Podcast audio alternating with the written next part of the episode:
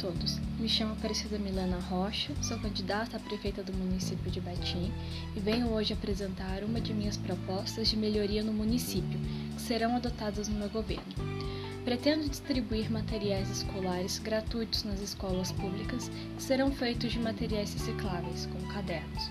Com essa prática, além de garantirmos objetos de qualidade para uma boa educação dos alunos, ainda estaremos adotando um desenvolvimento sustentável, ou seja, um desenvolvimento preocupado com a natureza. Adotando medidas do tipo, estaremos garantindo um melhor futuro com uma população com acesso à educação e contribuindo para que haja menos impactos ambientais. Meu número é 2030. Conto, conto com você. Agradeço a todos os ouvintes.